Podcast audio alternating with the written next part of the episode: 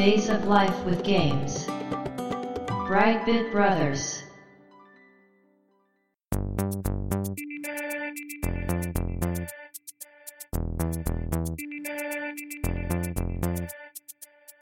どうも、ワンピー川崎です。どうも、2P 長谷川です。この番組はかつてゲーム少年だったワンピー川崎と 2P 長谷川の2人がゲームにまつわる様々な話題で古きを訪ねて新しきを知る番組です。はい。ということで、ブライトビットブラザーズステージ22です。はい。今回はですね、テーマが、そういえばどうしましょうかね、テーマで。なんて言ったらいいんかな？ゲーメストでいいんじゃないですか。ゲーメスト。はい。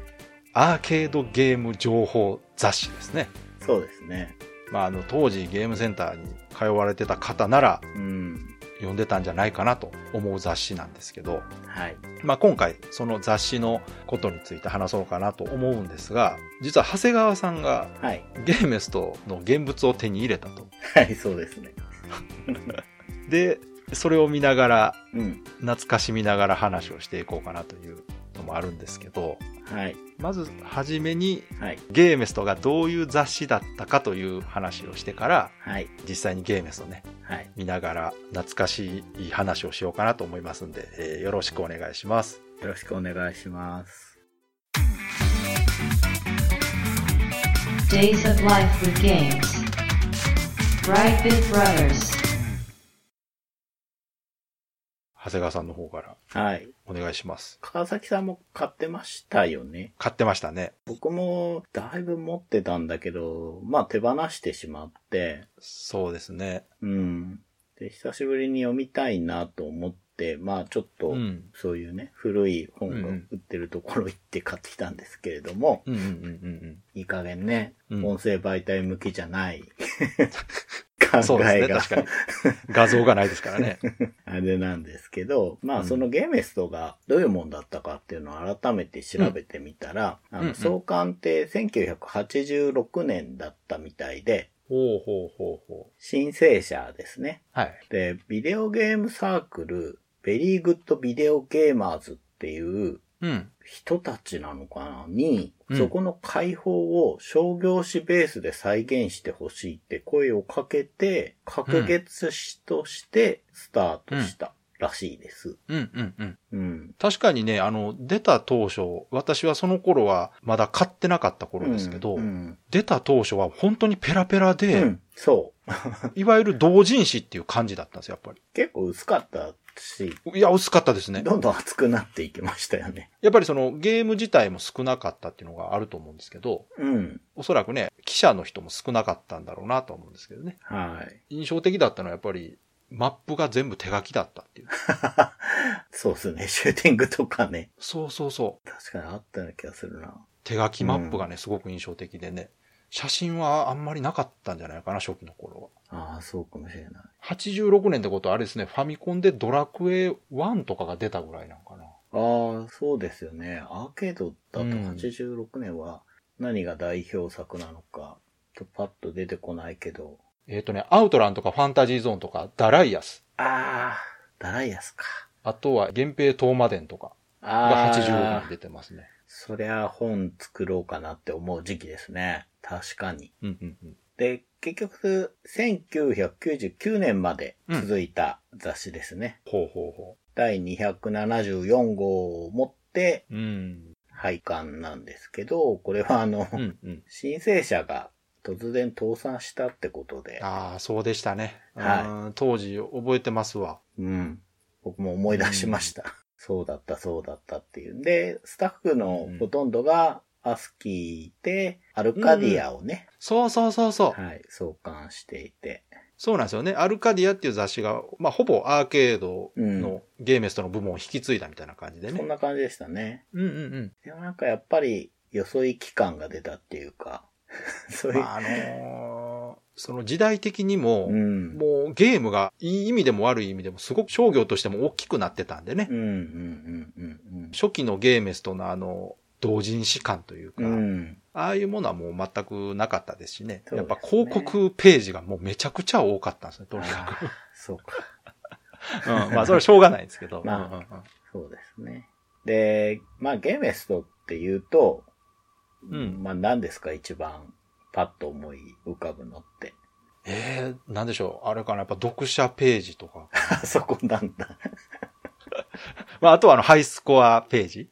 そうですよね。うん。まあ投稿ページは結構有名な今漫画家さんとかね、そうなんですよがね。投稿してたし、そうそうそうそう。ん。あの、本当にゲーメストのね、はがき職人の人から、うん。イラストレーターとか漫画家になった方、かなり多いですもんね。うん、いますよね。うんう。うんまあ、ハイスコアもね、結構ね、その買った号とか見てると、本当に全国いろんなゲームセンターが、ううんうんうん。ん、登録してやってたんだなって改めて思いましたけど、僕はやっぱ誤色ですよね。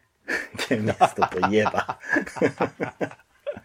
まあまあ、ね、い一部では非常に有名な話ですけどね。レバー入れ大ピンチとか、インド人を右にが、インド人の 有名です右けどには本当にすごい誤色ですけど。僕、印象強いのは、うん。確かめてみろって覚えてます？確かめてみろ。はい。これね、うん。ストリートファイターの竜の漫画を中平先生が連載してて、ああ、してましたね。はい。スト3が出る前日談みたいなやつで、うん。最後の最後でアレックスが出てきて、うん。前強いのかみたいな話になって、うん。大駒で竜の正面捉えて、うん。確かめてみろって多分書いたんですよ。中平そうでしょうね。先生はね。でうんうんうんも誤色で、確かめてみろってなっていて、ああ、かっこいいシーンが。最後の最後ですからね。いや、えって、もやっぱり、あれじゃないですかね。アレックスが竜に合わせて無理して日本語喋ってちょっっと噛んだっていうニュアンスなんじゃないやいや、言ってんの竜ですかああ、そうか、竜が言ってる。ら。もうパンチドランカーになってるっていう表現だったのかもしれないですけど。そうか、竜ももう日本語も喋られへんようになってたからね。あ、そんなんあったんですねありまし。た。あとう、んあれですよ。侍のうん。騎馬神何でしたっけ？源十郎か。騎馬神源十郎。うんうん。源十郎が五行って技を使うじゃないですか。はい、使いますね。はい。それがね、なんかね、漁業って書いてあったんですよ。すごくないですか？え、なんで？いやなんかね漢字で五行って書くじゃないですか。うんうんうんうん。あ、ってことは漢字で漁業って書いてあるってことですか？そうそう。だからえ、正面から見たはい。キャラのかっこいい絵のとこに、一つ、二つ、三つ、四つ、五つ、漁業って書いてあるんですよ。え、そんな誤色あったの？うん。ななんだこれって思って。えー全然知あ、らない。漢字間違いか。な。うん。あれ、なんか、手書きの原稿だったから、そうそうそういうそことが起きたって言いますよう。うんうんね。うんうんうん。そうそう。インド人を右には、もう書いた本人の方が、うん。ツイッターで、元はこういう文字を、ひらがなで書いたらこう読めたからこうなったみたいな話をネタばらししてましたけどね。うんうんうんうんうんうん。うん。いやーまあ、多分編集部も忙しかったんでしょうね、多分。そうですね。うん。あの、ベニマルの技んとこに、はい。しゃがみジャンプって書いてあって、しゃがみジャンプ？多分ね、ジャブだと思います。しゃがみジャブね。うん。他、ちょっと想像できない。しゃがみジャンプ。ジャンプなんか技でありそうやけどな、確かに。そうそう、だから、ベニマルって結構トリッキーな動きするじゃないですか。片手ゴマとか。だからな、あ、そ、今度はそういうことになるのかなとか 思っあ、そんなあった覚えがあった気がしますね。はい。ええまあまあまあ、そういう、まあ、誤色もあったんですけど、まあ、いい面で言うと、なんかね、うんうんうんゲーメスと初の言葉みたいなものがあって、うんうんうんうん。あの、めくりとか、当てみとかってそうなんですって。え、当てみってそうなんですか？そうみたいです。当てみはでもギースじゃない？いや、なんか、広めたというか、あーあー、そうん、そう。あと、う。うん。ボタンとしては強ボタンとか、強パンチとかそういうことじゃないですか？弱パンチとか。はいはいはいはいはい。だけど、あの、大パンチ、中パンチ、小パンチっていう風になってゲーメスト？うん、ゲーメストの書き方の影響というか、確かに私も大パンって言ってたな。僕もいます。中パン大パンって言ってたからやっぱゲーメストなんや、それは。だって、小足払いとか言いません？言います。ですよね。弱足払いって言ってたやつもまあいたけど、ほんまや、小足やわ。小足から中足大パンって言うわ。言いますよね。全部ゲーメストやじゃん、あれ。あーみたいですよそうまあ、いやいや、確かにそうですよね。うん。あとね、シューティングでいう安全地帯っていう言葉とか、アンチ。ほう、うん安全地帯。ああ、なるほど。あと脱衣麻雀っていうのもそうみたいですね。ええうん。まあまあまあ、僕がね、見たとこだとそんなような風に書いてあって、結構いろんな当たり前になっている言葉が出てきてるんだなっていう。はあ、すごい。まあ確かにあの頃、その、アーケードの情報を仕入れるにはもうゲーメスと一択って感じでしたからね。うん。あとはレゲエとかね。ああ、レゲエね。はいはいはい。今はもうね、レトロゲームっていうから、うんうんうんうん。あんま使わないでしょうけど。まあそんなゲーメストで、あとなんかコミックゲーメストってね、うんうん。最初ね、特別版みたいのであったんだけど、うん。いくつか出た後独立したみたいで、1993年から97年まで漫画雑誌としてコミックゲーメストが出てて、なるほど。中平先生の桜頑張るとか、はいはいはいはい。あと吉崎美玲先生のツインビーの漫画とか、はいはい、ありましたね。あと藤博先生のオリジナルの白物語っていう、これ未完らしいですけどね。うんうんう。うんんいや、いっぱいありましたね、漫画ね。うん。僕はあの、小川正史先生のあの、速攻生徒会っていうのああありましたね。うん。あれのね、コミックの後書きで、漫画家連中と集まって遊んでるものとしてカタンが出てたんですよ、確か。へえ。じゃああれかな、カプコンが売ってた頃ですかね、ちょうど。そうかもしれない。それで僕最初の出会いです、カタンは。な、なんだろうこれってあーそうなんですか確か速攻生徒会だったと思うんですけど。すげえ。でもあの頃のところで。うんうんうんうんあとね、ウォーザードの漫画を描いてた伊藤亜美先生っていう方が僕はすごい好きで。いや、絵めちゃくちゃうまかったですもんね、あの人。いや、めっちゃ上手くて好きだったんですよ。めっちゃうまかったですね。う。うんん。その後、普通の商業誌でゲーム関係じゃないオリジナル漫画描いてたんですけど、それ以降ちょっと見ないですね。うんうんう。うんん。とかね、あったのがゲーメスト。ね、ゲーメスト関係の漫画描いてる人は、さっき言ったあの、読者投稿でね、うん。投稿してた人から漫画家になった人も結構いましたよね。いましたね。ね。イラストはがき。うん。ドーマン先生とかそうなんじゃそないかそうそうそう。うん。G ヒコロー先生ね。そうそうそう。そうですね。あの人とか好きだったんですいましたね個性的で。うん。オリジナル漫画ゲコミックゲーメストで書いてて、うん今でもまだ漫画家やってるはずうですよねん。。あ、そうなんですねう。ん。あの頃よく覚えてますよ。うん。懐かしいな。結構いろんな人が出てきてっていう。まあ、あとはその派生で言うと、ね、ムックですよね、やっぱね。うん。ムック。ゲーメストムック出ました。。もうあのーうん。雑誌の中でもね、攻略記事っていうのは迷子載るんですけど、それをこう、1タイトルに絞って、そのタイトルだけの雑誌をね、うん。作ってたんですよね。うん。で、これがちょこちょこ出てたんですけど、あの、爆発したのがやっぱ格闘ゲーム出てからかな。そうですよね。もう格闘ゲーム出てからやっぱ格闘ゲームってキャラクターの情報とかがすごい多いし、それを知ってる知らないで対戦にめちゃくちゃ影響あるんで、うんね、各キャラクターのあの全ての技の写真と、うんえー攻撃力とか発生フレームみたいなのが載ったね、あのムックがもう出たらすぐ買うと。うん。もう買ってた。ね。で、後半なんてもう本当にゲームリリースと同時ぐらいに本出ててね。出てましたあね。れ完全に雑誌とタイアップしてたんでしょうね、おそらくね。う。うんまあ、アーケードゲームってう、ん。チュートリアルみたいなもんがう、ん。どうしても難しいから、そうですね。ああやって事前にムックが出てくれれば、そうですね。ね、メーカーも僕らも、どっちもありがたいですよね、あれは。そうですね。あの、基本的な遊び方というか、こうするとうまく遊べるよみたいなことも書いてありますしね。うん。であとはやっぱ、これも格闘ゲームですごくブレイクしたんですけど、オフィシャルイラストがいっぱい載るっていうね。あー、そうだ。まあこれもあの、カプコンがすごくね、イラストに力入れてて、もう各キャラクターの絵がこう一枚のがこうバーンとこう1ページ載ったりするのも、それも見たくてね、買ってましたね。あの時のカプコンのその、オフィシャルイラストってゲーム業界全体に与えた影響はもう計り知れないぐらい大きかったですから、うん。いや、すごかった。ねなんか、最先端でしたね。でしたね。本当に、そのゲーム業界飛び越してイラストレーターとして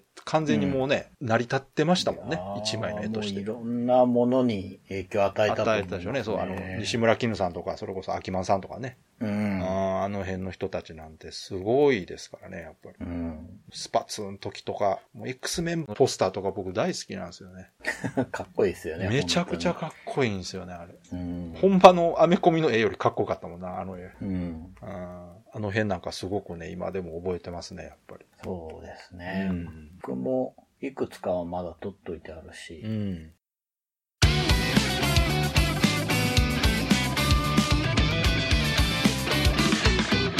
Brightbit Brothers.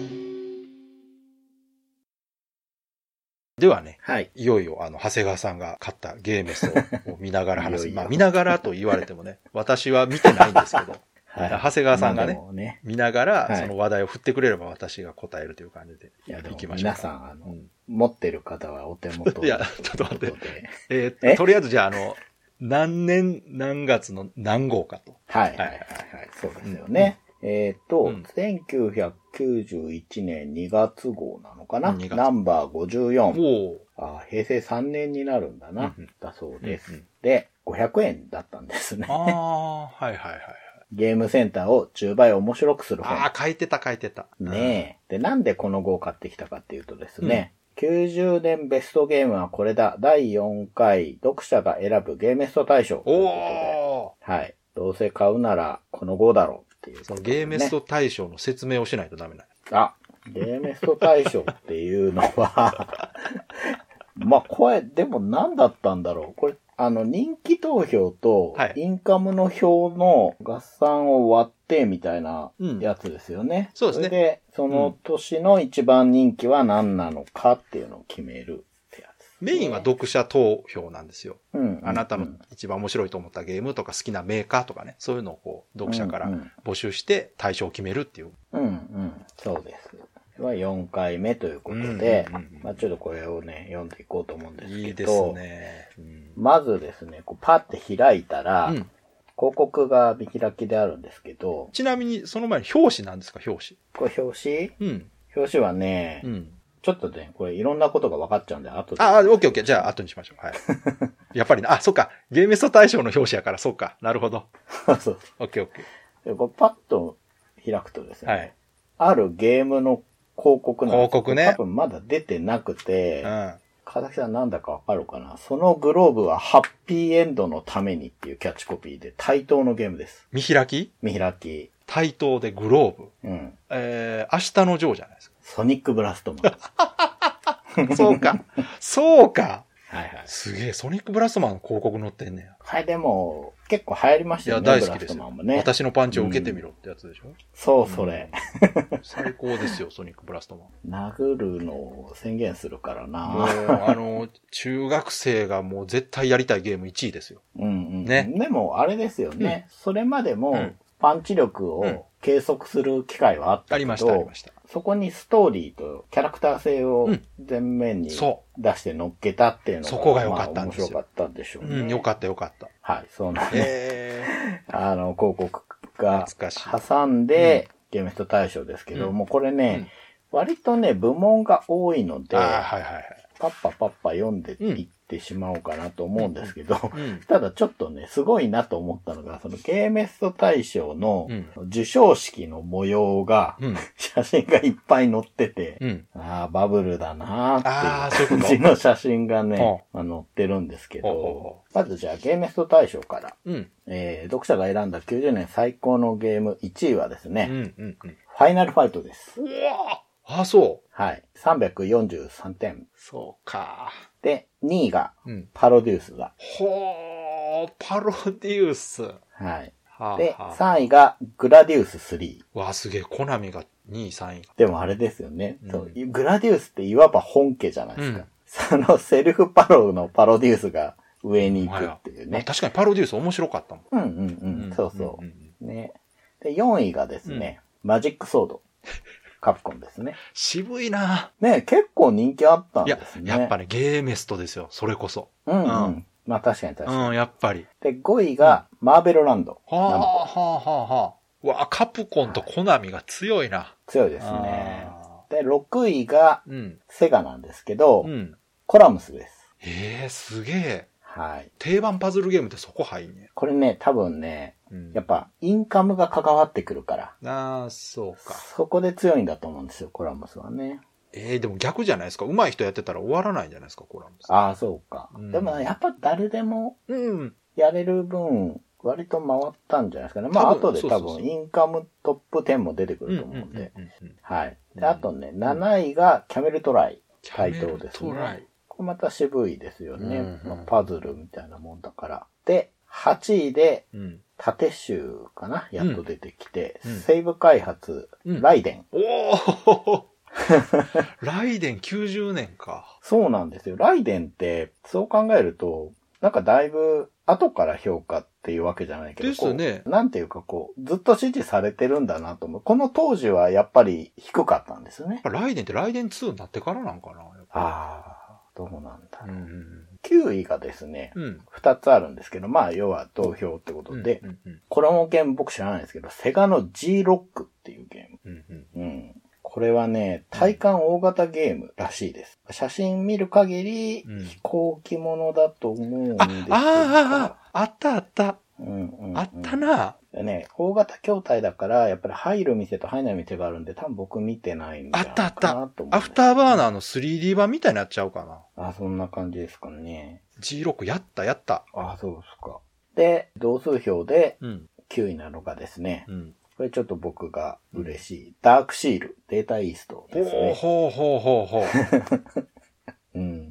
僕、ダークシール好きだったんですけあど、世の中的にも評価されてたんだな。いや、ね、そこに入るってでかいですよね。でかいですね。うんまあ、ゲームスト大賞こんな感じで、うんうん。渋いね。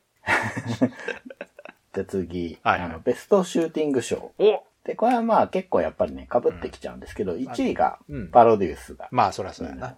で、2位がうん。ライデン。おシューティングでは2位なんや。そうなんです。ここではね、3位がグラディウス3なので、ここは勝ってます。おー、すごい。はい。で、4位がうん。エアバスタエアー。金バスター？子。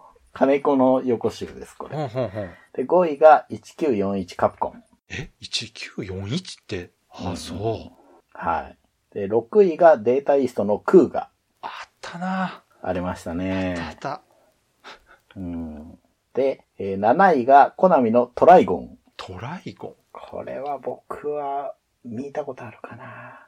あのね、割とね、知らないやつ出てくるんですよね。はいはい次もなんですけど、うんえーこの後8位がですね、うん。4つ続くんですが、どういうこと？あの、得点31、同率で4つあるってこと？そうです、そうです。そうです競ってますよね。うん。えっと、まずですね、イーストテクノロジーのうんギガンです。うんうんうんこれ全く知らない。セガの G ロック。これうん。さ。っき言ってたやつですね。で、東和プランが2つ入ってて、うんまず、サメサメサメ。うん。はい。あと、アウトゾーン。うんうんうんうん。てかすごいですね。シューティングだけでベスト10決めれるぐらい出てたってことですもんね。うん。だしうん、やっぱりまだ、あの、格ゲーブーム前夜なので、この頃はシューティング強いわいや。一大ジャンルですもんね。うん。はい。で、うん。そのシューティングと多分、双璧で人気あったジャンルのうん。ベストアクションうん。うん。うん。ですけど。幅広いな、アこれクションって。は、そうですね。あの、もう、見出しに書いてあるんですけど、無敵の圧勝、ファイナルファイト。やっぱりな、そら、ゲーメスと大賞取ってるわけやからな。うん。うんこれね、票数がすごいんですよ。2位がう、ん。同じカプコンのマジックソードになるんですけど、マジックソード86点なんですけど、はいはいファイナルファイトは329点も圧倒的じゃないですか。圧倒的なんです圧よ、ね。倒的。うん。まあでも確かにね、大ブームでしたからね。いや、しょうがないですよね。ファイナルファイトはやっぱりもう飛び抜けてますからね。う。うんん。で、3位がナムコのマーベルランドになって、うんうんでね、4位がね、これアクションに入れてるんだなと思ったんですけど、うんまあ、キャメルトライ台頭が入ってましうんて、おーコラムスもね、ここに入るんですよ、5位で。えーうん、パズルじゃないんや、あれ。だからパズルって部門がないってことそっかそっかじゃないですかね。。あ、そういうことか。で、同じ得点で5位なのが、TMNT、まあ、タートルズですね、コナミうん。うんうん。タートルズのゲームは、なんか、いつだって存在してるというか、スーファミだったり、うんうんうん。アーケードだったり、うんどっかしらあるから、このタイミングだったんだなと思ったんですけど、で、7位がですね、うんセガのボナンザブラザーズ。ああ、懐かしい。うん。でも面白かったですね。遊びやすくて。うんうんうんうんで、8位がですね、こっちもセガの、えーマイケル・ジャクソンのムーンウォーカおー、すごい。アーケード版。そうですね。これちょっとクォータービューで操作が難しかったのを覚えてますけどうん。うんうんで、えー8位同点のやつですね。対等のカダッシュ。あ、懐かしいな、あったな。懐かしいですね。カダッシュ。カダッシュうんね。で、10位がデータイーストダークシールになりますね。なるほどね。うん。いやー、でも、すごいですね。あの、やっぱカプコンが強いのはわかるけど、データイーストとかすげえな。そうですね。やっぱりなんか。こう、シューティングならセーブとかトーアが入ってきて、うん。アクションならデータイーストがね、入ってきて。いやー、そりゃそうでしょうね。う。うんん。ちょっといいですよね、こうなんかあれですね、我らが推してるナムコはちょっと振るわない年だったんですかね、90年。そうなんですよ。ね。そうなんです。うん。じゃあ次がですね、ベスト BGM。あ、音楽ね。うんうん。はい。ここもね、やっぱりどうしても今まで名前出したものが。出てくるわけですが、うん。えー BGM 部門だと1位がですね、うんうん。グラディウス3になります。いやー、さすがやっぱコナミ評価されてんねや。うん。いや、しかもかっこよかったですね。3まあの確かにね曲は確かにかっこよかった。いや、確かにもうグラディウスはね、音楽もめちゃくちゃ評価高かったですからね。うーん、そうなんですよね。うん。わかる。で、2位がパロディウスだ。なので、ワン、ツーをもう 結局コナミやな。取ってるというこいや、とで。やっぱ強いですよ、そら。はい。その音楽チームがね、あんだけ全面出てるってね、あとズンタタとか、そうですね。ね、やっぱその会社で音楽チームっていうのを前に押し出してたメーカーってそんななかったですからうね。ん、なかったなかった。で楽しみにしてましたしね、やっぱね、そうそうそうそう。ゲームも。うん。で、3位が、うん。セガのムーンウォーカーなんですよね。これちょっと面白いですよ。面白いな。まあでも、ゲーム中の音楽はちゃんとセガで作ってるんでしょうね、多う分。んうん。で4位はファイナルファイト。うん5位がマーベルランド。うん6位がクーガデータイーストですねうん。で、7位で、うん。ここで初めて出てくる名前なんですけど、バーニングフォース。おー、ほうほうほうほう。うん。やっとや、やっと来たわ。はい。そう。で、8位がダークシール。うん。9位が G-LOC。なるほどね10位でトライゴン。そうなるよな。やっぱ人気ーゲームってもう集中してしまうんでしょうね、そうやってね。ム。う。うんん。まあやっぱね、何度も遊んでるし、稼働してれば聞きますしね。そうですね。耳に残るし。うんまあでも、トータルでうん。よくできてるから上に行くってことそうでよね。ですすね。当然そうですね、やっぱね。で、次がですね、うん。ベストグラフィック賞。おー、いいね。まあこれも大体、もうこのパターンでいくとはい。決まってくるな。なんですけど、うん。1位がですね、うん初めて名前が出てくるおここで出てくるんですよ。マジで？不思議なんですけれども、アイレムの R タイプ2。ここでアイレム？そうなんです。シューティングには入ってこないのに、シューティングゲームとしてやっぱり R タイプの位置は超えられなかったんですね、やっぱ2はね。そういうことかもしれないですね。ね確かに。グラフィックはいいけどっていうことですね。うんそうなると。そうか。わかるわ。やっぱ、あの、R タイプの位置のインパクトはでかすぎましたからね、やっぱり。そうなんですようね。ん。それはある。インパクトが強すぎて、やっぱりこう、あれを2が超えれなかったって判断されますよね、やっぱね。自分で超えるには高いハードルすぎたんですよね。ですね。本当。に鮮烈やったもんな、一応。で、2位が、えーマジックソード。うん。3位がボタンザブラザーズ。ちょっと面白いですね。こえ、の、マジですごいな。なんかこう、ファンが一方向だけ見てないっていうか、そうっすね。ボナンザはボナンザでちゃんと評価するんだないやー、てっきりもうファイナルファイトがもう上に来ると思ってましたけどね。うん。へ4位がグラディウス3で、5位が G ロックで、ー。うん。6位で、またアイレムが発音目見えなんですが、アイレムエアデュエルというゲームで。出てくるんですけれども、これ縦集ですシュね。ーティング多いですね、やっぱり。で、7位がパロデュースだで、8位がマーベルランド、9位でファイナルファイト。ええファイナルファイト、グラフィックは下なんや、そんな。そうなんですよね。っていうか、これは多分、僕の印象だと、はい。そういうことを気にしない人たちまですごく遊んでたゲームだから、他のところでぶっちぎりなのかなっていう。なるほどね。そうか、うんそうか。いや、でも圧倒的にね、そのアクションゲームでも上位取ってるから、うん。印象的にもグラフィックで上に来そうなもんじゃないですか。そうなんですよね。ね。面白いですね。で、まあ、10位にダークシールが入っている。ああ、はいはいはい。ということで、なるほど。まあだから、ダークシールは全てのところにちょこちょこ噛んでるんですよね。じゃあよくできてるってことですね。そうなんです。あの、全体的に、えーうんよくできているということで、うんうんうんうんで、あとね、ベストキャラクターっていうのがあるんですけど、あるある。うん。これね、表紙をなんで言わなかったかというとですね、はいはいはい。1位のキャラがね、もう分かったな。表紙に立ってるんですけれども、はいはい。ファイナルファイトからハガーが、でしょうね。いや、もう絶対そうやと思って。あの、覚えてるもん。ハガーの表紙。うん。覚えてる。いや、ハガーですよ。いや、いい時代。そうですよね。普通、コーディですよね。そうですよね。まあ、ジャンプで言ったらそうなりますねう。ん。コーディもしくはガイ。そうね、ちなみにガイは2位で、うん。コーディは7位なんですけど、ええはい、だいぶ低いんで、出た出た。主人公がああかんタイプのやつや、それ。まあ、それはね、グレて刑務所にも入りますね。すね これね、もうね。いや、でも、やっぱハガーのインパクトですよね。うん、うん、そう。あ、確かに。市長で自分の娘さらわれて、それを助けに行くのに、上半身裸でプロレス技で戦うっていう、このキャラですよね、やっぱ。そのインパクトはすごかったですね。やっぱり確かに。市長って言ってね。なんか今でこそそういう、なんていうか、うん。ギャップってあるけど、はいはいはいあの当時はなんか、ダブルドラゴンにしても何にしても、やっぱりコーディみたいなまあそうですよね。人が2色あってっていう世界だったから、ね多分あの、うん開発者としては嬉しい反面、コーディちょっとかわいそうやなと思ってたんでしょうね、多分。そうですね。開発内部ってああいうハガーとかみんな好きですから。うんうん、わかりますうん。どっちかというとね。はいでも、かといってコーディ7位はかわいそうやろうと思いますけど。そうなんですよ。まあでもね、面白いなぁと思って。でね、他の賞だと面白いなって思ったのが、あの、ベスト演出賞っていうのがあって、ほうほうほうほう。こういうのなかなかないなと思うんですけど。多分あ、の、昔より演出っていうのが派手になってきた頃だったんでしょうね。うんうんうん。昔のアーケードゲームって演出なんてほぼなかったんで。うん。うんまあ確かにね、容量的にもね、難しかそうそうそったし。うんうんうん。うん。で、まあ1位がパロデュースだ。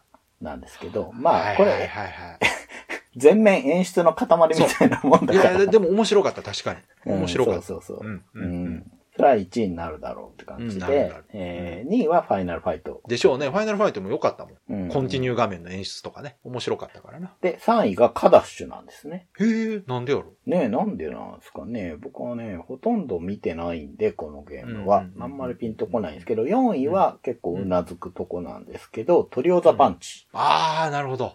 これも演出の塊みたいなね。うんうんうん。そうね、確かに。意味不明な演出でいっぱいのデータイーストのゲームですけど、うんうん5位がギガンデス。うん。で、6位がマーベルランド、7位がムーンウォーカうんうんー。う。うんんまあこれ確かに演出かっこよかったんで、8位がマジックソード。はいはい。で、9位がナム1975。うんうんうん。はいはい。懐かしい。ですナムそこね。そこでナム入ってんの？どこの演出のこと言ってんの？で、同数で9位、うんもう1個あるんですけど、ボナンザブラザーズですうね。ん。うん。なるほどな。面白いな。ね、面白いですよね。なんかこう、ゲーメストの読者が投票してるって感じあるな。ありますね。あるある。うん。あの、その後って好きなメーカーランキングってないですかね、まだ？いや、これあります。次ですよ。あった、来た。はい。もう大体わかるな、これ。今までの。うん今までの流れ見たらわかるな。あ行きましょう。それもベスト10ですか？これはね、ちょっとね、少なくないですか？変わっていて、ああ、そう。うん少ないです。好きなメーカー賞は、うん。ナムコが取ってます。ええええゲーム入ってへんのに、そんなに。そうなんですよね。わかるわ。まあ、好きなメーカーやわな。うん。だからやっぱキャラクターだったりゲームだったり総合してナムコが評価された。ええすげえ。うん。3年連続1位っていうこといや、強いな。強い、うんそうか、まだカプコンが1位ずっと取ってる頃じゃないんや。その前やわ。票数的には2位でカプコンで。あ、まあでも迫ってますよ、かなり。3位、コナミ、4位、セガ、5位、タイト、うん。え6位が、データイーストだな。うわー、すげえ。だってゲーム入ってますもんね、そんだけね。そうですね。うんまあ、ほぼほぼ1票差ぐらいで、アイレム、トーアプラン、ジャレコ、カネコ、セイフと続きます。かっこいいランキングですね、ちょっともう。渋すぎるやろ。すげえな、なんか。まあ、ほんとね、前5つは大手メーカーってやつですかね、いわゆるね。うんうんうんうん。いや、かっこいいですね。下の方だけ聞いてたら本当にこう、熱いですね。うん。いやまあ、見出しにも、崩れたかナムコ神話って書いてあります、ね。なるほど、なるほど。確かに、メーカーには入ってたけど、ゲームのタイトルではあんまり入ってなかったですもんね。入ってなかったです。うんマーベルランドがちょこちょこで。そうかそうかっていう感じで。まあその、ナムコが落ちたというよりは、他が上がってきたんでしょうね。そうですね。やっぱり。他が非常に強くなって。特にカプコンなんかもすごい躍進したんでしょうね。そうですね。過去の票数から、うんあの、全部載ってるんですけれども、うんこの表はね、最初67、次83で、うん190で、うんこのファイナルファイトの年で225なんです。うわ、すごい。うんで、ナムコが264なので、本当に迫ってるんですね。わあ。それ多分次の年で抜かれてんちゃうかな。そうですね。うん、うん、うん。ナムコは1年前は339で、カプコンは190だったので、結構差をつけられてたんですけど。もうあれですよ。私が購読してた頃は、好きなメーカーずっとカプコンだった気がしますよ。ううんんそうですね。うん、うん、うん。うんという感じで、まあ、うんうんあとね、編集部特別賞ってことで、キャメルトライト、ライデンとマジックソード、コラムスいいですね。ああとですね、カプコンワールドが撮ってるんですけれども、これ、ありましたね。クイズゲームですけれどうん、も、うん、うん。うん、クイズゲームか、あったな。うん。これね、ちょっと文章が良かったんで、うん。ささっと読むと、はいはい。クイズゲームにスゴロクの要素を持たせ、ボスキャラなどを設定して普通のゲームっぽくなっているっていうね。でまあこういうのが良かったんじゃないかって。クイズゲームはもともとあったんだけども、そういうところの、まあ、味付けというか、それが良かったねっていう。それってね、結構、今となったクイズゲームってそういうもんっていうイメージありますけど、あります、ね。カプコン最初の頃やってたんや、じゃあ。そうなんですね。だからこう、だいぶ早ろくですよね、クイズゲームってね。僕はそういうイメージがあったんああ、ですけど。そう。うん。虹色町の奇跡とかね。そうそうそうですよ。まあ、殿様の野望もなんかまあ、すごろくではないにせよ、こうね、下から上がっていくというか、そういう感じですけど。そうなんですよね。へえ。うん。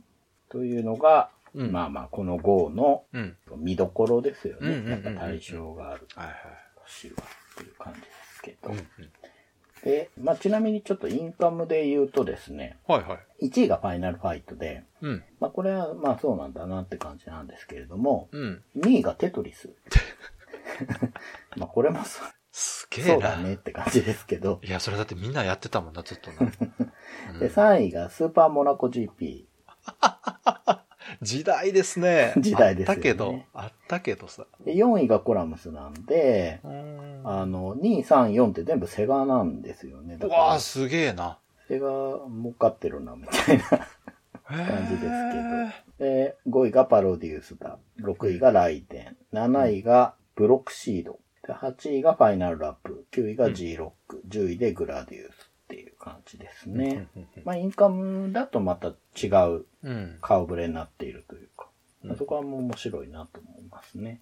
なるほどね。うん。で、まあ、対象はそんな感じなんですけど、うん。まあ他にもいろいろこうね、パラパラパラっと見ていって、うん。まずね、当時あんまり気にしてなかったんですけど、うん。今になってすごい興味深いのが、うん。基板の値段。ああ、ありましたね。基板コーナー見てましたよ。買われへんけど。基板屋さんがね、うん。いっぱいあってね、あったあった。えっ、と、なんだっけ、あの、大阪のね、うん変なね、広告、手書きの漫画書くとこ何でしたっけ？テクナート。うん、うん、うん覚えてます？うん。いや、いっぱい載ってましたよね。あの、基板宣伝は、すごいゲーメスとはたくさん載ってたイメージありますね。ねゲームに金縛りっていうキャッチコピーのテクナートさんが僕はなんかすげえ覚えてたんですけど、うん。基板って安いんですね。お例えば？例えば？例えばどこまで基板いっぱいあるけど、イメージファイト。うん。なぜそれを選ぶかって感じですけど、えー宇宙堂さんでイメージファイトを買おうとすると、うん。3万8000円です。いや、これ、今だとね、安いと思うけど、当時はね、欲しかったけど、なかなかやっぱ手の出ない値段でしたよ。そうか。ゲームハードより高いんです、だって。まあね、まあ確うん。かに。じゃあこれなら、そんな川崎さんでも買えるかもしれないですよ。ほう。ほう一番ね、安いのは、うん。3000円で、ほ麻雀。う。ん？どの麻雀？ナイトギャルっていう、日仏の麻雀。え麻雀ゲームで3000 3000円は安いですね、でも。円。麻雀ね、安いのいっぱいありますよ。なんでだろやっぱあれかな、あの、数が多いからちゃいます。あの、う。う毎回出てるから、型落ちが激しいんじゃないですか。ああ、そうかもしれない。うん、流行りしたりがうん。うん。だって、ナイトギャルだけで、ナイトギャル、ナイトギャルサマー、スイートギャル、クリスタルギャルあそういう2ってことかはいはい全部あ関そういうこと連。ですね。だからうん。そうかそうか。でもまだもしかしたら本当に基盤が安かった頃かもしれないですね。その後ね、やっぱうんゲームがどんどん派手になっていくと、基盤高くなってたはずなんですよ。そうですね。確か。だって CP 基盤安いっつったって、あれ10万ぐらい、10万か20万してましたからね。うんうん。まあ、これ確かに、僕は見てなかったけど、こう今見てると面白いなーっていう。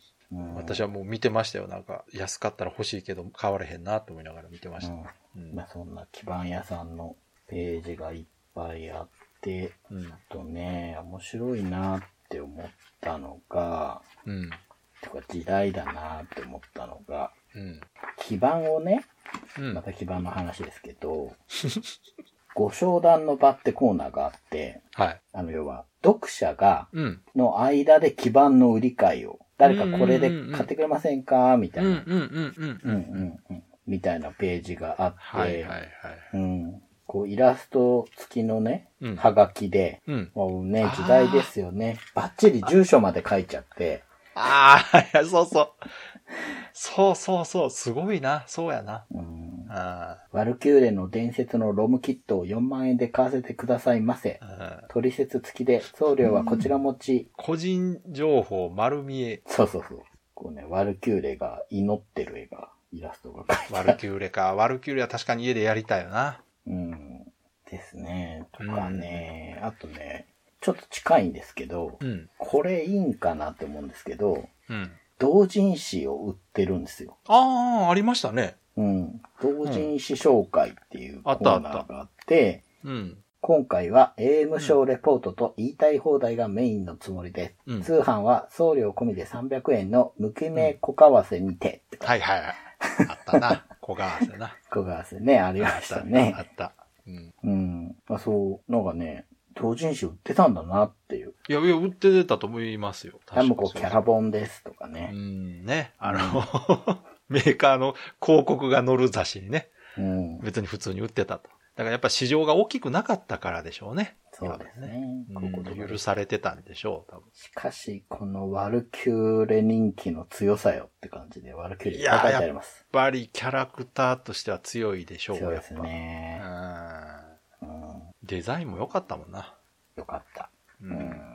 あとは、新作の紹介みたいなページがあって、こんなんあったんだなと思って全然当時気づいてなかったんですけど、今後出るのはこれですようんみたいなゲームリストってあって、うん。いやー、もう全然知らないゲームいっぱいあるんですけど、うん。SNK のサイバーリップって僕知らないんですけど、ああ、ありましたね。ジョイジョイキットはなんか知ってる気がするんだけど、サイバーリップってありましたよ。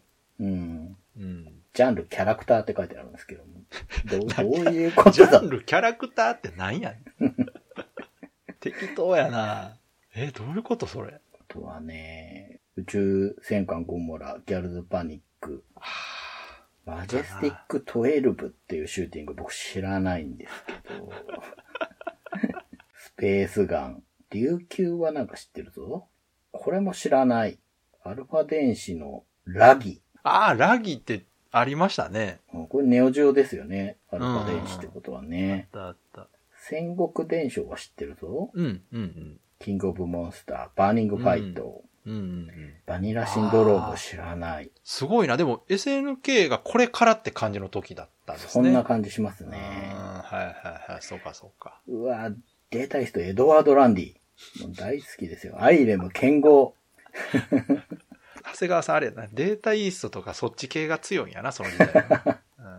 ナムコのドラゴンセイバうん、おー。ー。この号ね、あのドラゴンセイバーのね、やっぱ特集も組まれてました。あ、これから出るから、これから出るぞってことでね、やっぱりね、セイバー期待されてましたもんね。まあそりゃそうでしょう。う。ん、ドラゴンバスターがあんだけ売れたんですから、そら。これちょっと面白いのが、うんあのメーカー名、ジャンルの他に、まあ、発売日も書いてあるわけですけど、わかる感じにね。操作っていう項目があって、ほう。8-3とか、ああ、はいはい。4-1とか書いてあって。あ、すごい、すぐピンときましたね。僕な、何言ってんだこれって思ったんですけど、うんうんうんうん。これ、8方向操作、3ボタンとかそういうこと言ってるんですよね。そういうこと。へえ、この表記の仕方、全然知らなかったです。もうその頃はだってコンパネというか、その操作がね、うんうんどういうものかわからないと。うん。うんうんうん。懐かしいですね。確かに今そんな言い方しないですよね。そうですよね。うん。8方向、4方向って、8方向普通やん、今やったとこでも。うん。あ、でもそうか、パズルゲームとかになったら4方向あるか、今でも。まあそうかもしれないですうね。ん、確かにそうやうん。で、まあ、ハッピーニューゲームってことで、こう、カラー1ページで、一番後ろにあの、これから出るゲームの。特集ね、1ページ特集があるんですけど、まず最初にあの、カプコンのニモが載ってますね。あこれ、僕言ってたゲーセン一瞬しかなかったですよ。申し訳ないけど。あ、ああ、そうなんですか。うん。すぐ消えた。うーん。なかったな。厳しいな。でコナミのね、パンクショットっていう。うん、うん、うん。これは僕大好きなんで、これいつか話したい。いいですよ。あたりが作ってるあの、ピットファイターが載っております。あたりね、あたりもまだゲームセンター出してた頃なんでね。ピットファイターってこんな早かったかっていう感じで。早いっつってもい90年ですよ、だって。やでも、スト2より前なんだなと。あ、そっかそっか。もうちょっと後なイメージだったんうんですね。うん。僕は格ゲーブーム来た後に出たのかと思ってどっちかやったら、前のイメージかな。た。そうなんですね。じゃあ僕言ってたゲーセンが多分後から入れてるのかな。あ、そうね。確かにあの、発売された順番に入るってわけじゃないですからね。そうですね安くなったから入るとかもあるから。うん。うん確かに。あとは、全然知らないセガのボレンチっていう、何やなんだろう。な、なんていうの？これ。クォータービューでボール転がすみたいなうん。感じのパズルですかね、これはね。とか載ってますね。マーブルマッドネスみたいな感じですか、ね、多分ああいう感じに見えますよ。うんこれも全然知らない、ブラッドブラザーズっていう、なんかこれは奥行きのシューティングかな？全く知らないゲームが。いや、だからね、やっぱうんり知らないゲームいっぱいあったんだなって。いや、ありますよ。。そら、めちゃくちゃゲーム出てましたよ。そら。うんで、出たからといって、自分が行ってるゲームセンターに入るとは限らないんで、そうなんですよ、ね。そこですよ、やっぱり。うん。うん。出たものがね、そのその全て店頭に並ぶその家庭用ゲームとはまた違いますからね。うん。入荷されるかどうかですから。あと、あれですね。新春号ということで、うん。年賀状スペシャルみたいのがあの、メーカー年賀状プレゼントコーナーみたいな。はい。あの、メーカーさんの方が、うん。直筆っていうの？まあ、あの、うんコピーとかじゃなくて、年賀状書いてくれて、うん。これが当たるんですよね。そうそう。読者プレゼントでもらえる。いや、すげえなーって思うんですけど、すごいですよカプコンが異常な数を書いております。でしょう。はい。あの、カプコンは多分その、デザイン科っていうね、西村絹さんとか秋満さんがおったデザイン科っていう部署と、で、おそらく開発スタッフも書いてたはず。はい。みんなすっげえうまい。ね、うまい。そうそう、うまいんですよ。なんかね、カプコンがすごいのは、うん。10枚ぐらいのハガキが横一列になって、あのね、昔のドラゴンボールの背拍子みたいに繋がってるんですよ、絵がああ、あ、じゃあそれはそういう企画で書いたんじゃないですか？いや、それがね、ファイナルファイトもやってるし、マジックソードもやってるし、めっちゃ力入ってる。めちゃくちゃやってるんですよ、こすれ。げえな。うん。だからこれ、多分あの、すごいたくさんの人に当たったんだろうな。それともこのそうですよ、ね連番で一人が当たるんだったら、いやいやいやめっちゃお宝ですね。そんなことはないと思いますよ。そんなことはないと思います、多分。うん。一人一枚だと思いますけど。ねうん。ね、こういうことをやってたんだなっていうのをこう、久々にうん、うん。買い直してみて読んで、まあ非常に面白かったです、ゲーム。そうですねね。裏表紙がね、エスケープキッズっていう僕の好きなコナミのゲームでちょっと嬉しいですね、これ。これあんまり知らない人多いんじゃないかな、これ。そうですね。これすすごい面白かったんですけど。まあ、これはいつか話したいなということで。メモしとかないと忘れますよ、話 いやね、でもね、これね、回分使って話すほどのことあ、じゃあないっていう、、じゃあまたあの、そういう回の時にしましょう。ね、難しいですよね。そういうのもあるから。小ネタ回みたいうんな時。うんうん、Days of Life with Games. Brightbit Brothers. というわけでエンディングなんですけども、はい今回は長谷川さんのゲームレポートはどうでしょう？今回は、うんまああるんですけど、ちょっとね、あの、ゲーメスの話で盛り上がりすぎて長くなったので、まあ、はいちょっとお休みというそうことですね。じゃあ今回は、はいえーなしということにしておきましょうか。では、いつもの告知お願いします。はい。ブライトビットブラザーズでは番組に対するご意見、ご感想、あなたのゲームの思い出やゲームにまつわるエピソードなどお便りお待ちしています。ホームページ右側のメールフォームや番組の Twitter アカウントへの DM などでお送りください。ツイートの場合は、ハッシュタグ BB ブロス。BB がアルファベットで、ブロスがカタカナをつけていただけると見つけやすくてとても助かります。よろしくお願いします。よろしくお願いします。で、ここで、まあ終わってもいいんですけど、はい。エンディングの時にかかってる BGM の都合上、今のままだとうん。はい短いので、まあもうちょっとうん話してもいいかなと思うんですけど、はい。まあなんか喋ってちょうどいい。ある それやるとまた長くなりそうなんで、いいかな。ということでね、今回はあの、ゲーメスと見ながら話すと。そうですね。ゲーメスとだけで一本取っちゃいましたね。ねしかも、見ながらって言っても見てんの長谷川さんだけ。いやいや、もしかしたら皆さんお手元に持ってきてね。ねえよ。ないない、そんな、さすがに。表紙がハガーのこの赤い号。まあ確かにね、残してる人はいるかもしれないですけど、はい。まあこういうのもね、たまにはいいかなということで。はいでもやっぱこう見ながら話してると、うん。いろいろ思い出しますよね。ですね。なんか、うん。ゲーム雑誌会をやりたかったのに、ゲームスだけ単独で先に飛び出しちゃいましたね。いやいや、いいんじゃないですか、はうん。またそれはね、あの、他の雑誌単位でやってもいいし、あとやっぱファミ通とかもね、取り上げないとうん。うんね、うんうん。うん、なんだと思いますけど。はい。ということでね、今回はゲーメストの話でした。はい。ということで今回も最後まで聞いていただいてありがとうございました。ありがとうございました。